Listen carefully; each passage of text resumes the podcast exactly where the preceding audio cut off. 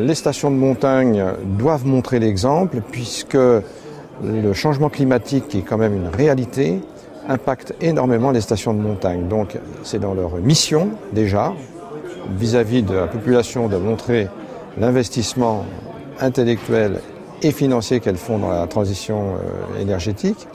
Et puis c'est aussi de façon à pouvoir assurer à nos clients de la neige en permanence quand on peut la faire de manière artificielle, et puis assurer à nos clients que la montagne sera toujours un lieu de vacances privilégié.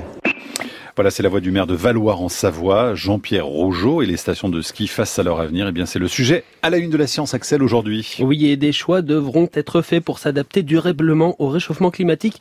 Deux études menées par le Centre national de recherche en météorologie et l'IRSTEA à Grenoble dessinent un futur contrasté pour l'enneigement qui va bien sûr baisser.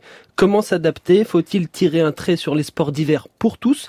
Quelques éléments de réponse avec vous, Hugues François. Bonjour. Bonjour. Vous êtes chercheur pour l'IRSTEA, c'est l'Institut de recherche scientifique et technique pour l'environnement et l'agriculture à Grenoble, et vous êtes spécialisé dans le tourisme et l'aménagement du territoire. Alors vous avez travaillé avec des climatologues et des météorologues pour essayer d'y voir un peu plus clair dans l'avenir des territoires de montagne. Et bien sûr, ce qui compte beaucoup aujourd'hui, c'est la neige. Qu'est-ce qui se dessine en 2050 pour ce qui est de l'enneigement dans les Alpes et les Pyrénées?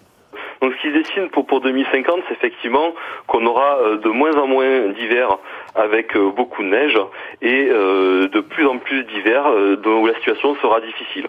Pour vous donner un exemple, sans tenir compte de la fabrication de neige de culture, la situation qu'on connaît aujourd'hui, une année sur cinq, d'hiver difficiles pourra se reproduire globalement une année sur deux d'ici à 2050. Donc ça veut dire que les hivers sans neige seront plus fréquents à l'avenir. C'est la, la chose la plus importante que vous retirez. C'est exactement ça. Il y aura effectivement de plus en plus d'hivers sans neige à l'avenir. Comme je vous disais, environ la situation qu'on connaît aujourd'hui, une année sur cinq, se reproduira une année sur deux. D'un point de vue pratique, ça veut dire euh, plus de neige de culture, vous l'avez dit, plus longtemps et, à plus grand coût puisqu'il fait plus chaud et il faut la maintenir, c'est ça? Problème de la neige de culture, c'est effectivement que c'est une méthode d'adaptation au changement climatique qui dépend elle-même des conditions de production, avec une diminution des rendements en fonction des températures de production notamment, ce qui fait qu'effectivement, non seulement il y aura besoin de plus de neige pour compenser le déficit d'enneigement naturel, mais en plus, euh, la neige elle-même sera plus coûteuse à produire à la fois en eau et à la fois en énergie. Alors comment est-ce que ça s'organise une saison de ski aujourd'hui avec la culture de la neige? L'eau vient d'où et quand est-ce qu'elle est stockée? Racontez-nous un petit peu ce qui se passe dans nos montagnes. Alors, de manière générale, euh, l'eau, elle provient le plus souvent de retenues d'altitude qui vont être remplies avant la saison et qui vont être utilisées pour produire la grande majorité de la neige, elle-même étant produite principalement en début de saison. On va dire que 70 à 90% de la neige est produite avant même de savoir quelle sera la qualité de l'enneigement de la saison pour pouvoir créer une sous-couche qui va permettre ensuite de capitaliser la neige naturelle sur laquelle on va faire skier euh, les, skieurs. Est-ce que vous voyez apparaître une, tension sur l'eau dans, dans les années à venir pour 2050-2100 par rapport à la neige de culture? Alors, le fait est que euh, la consommation en eau, elle va croître euh, de manière significative. Jusqu'à présent, euh, et jusqu'en 2025, selon nos, projections, on estime que le principal facteur qui explique la croissance de la consommation en eau, c'est la croissance du taux d'équipement des stations. À partir de 2025, si on stabilise ce taux d'équipement, on se rend compte que la consommation en eau continue d'augmenter. Et là, effectivement, c'est le climat qui prend le relais. Et euh, par exemple, pour donner euh, des chiffres un petit peu, euh, dans la période de référence à la période historique, on est plutôt autour de 35 millions de mètres cubes qui sont utilisés pour produire de l'eau. Et il y a des chances qu'en 2050, cette, cette quantité d'eau, elle passe à 42 millions de mètres cubes. Mmh. Et qu'elle continue sa progression jusqu'à la fin du siècle. Et là, on est très dépendant du scénario puisque c'est à partir de 2050 que les choses vont réellement diverger. Alors aujourd'hui, et ça c'est un autre chiffre, c'est moins de 10% de la population qui profite des sports d'hiver au moins un an sur deux. Et dans ce que vous décrivez, on imagine que c'est un chiffre qui va baisser puisque ça va coûter de plus en plus cher alors.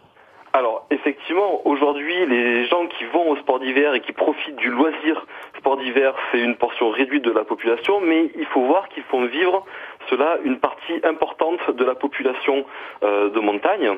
Et effectivement, il y a un risque qu'il y ait une diminution des séjours à la neige, puisque effectivement les séjours à la neige, non seulement ils vont coûter plus cher en termes de séjour à la neige, mais en plus, on peut s'attendre dans l'avenir, et ça n'a rien à voir avec la manière dont on exploite les stations aujourd'hui, et c'est quelque chose qui s'adresse à l'ensemble du secteur touristique, à ce qu'il y ait une croissance des coûts de la mobilité, mais qui pourrait être particulièrement préjudiciable pour les zones de montagne, qui par définition sont des zones plus éloignées que d'autres.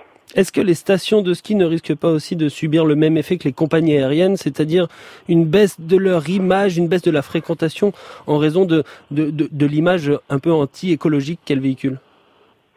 Bah, effectivement, on est en montagne dans des euh, écosystèmes qui sont euh, particulièrement euh, riches et spécialisés avec euh, déjà une urbanisation qui en tant que telle est assez marquante visuellement, mais en plus il y a euh, le phénomène de déplacement qui consiste finalement à émettre des gaz à effet de serre pour se rendre dans un lieu euh, lui-même menacé par le changement climatique.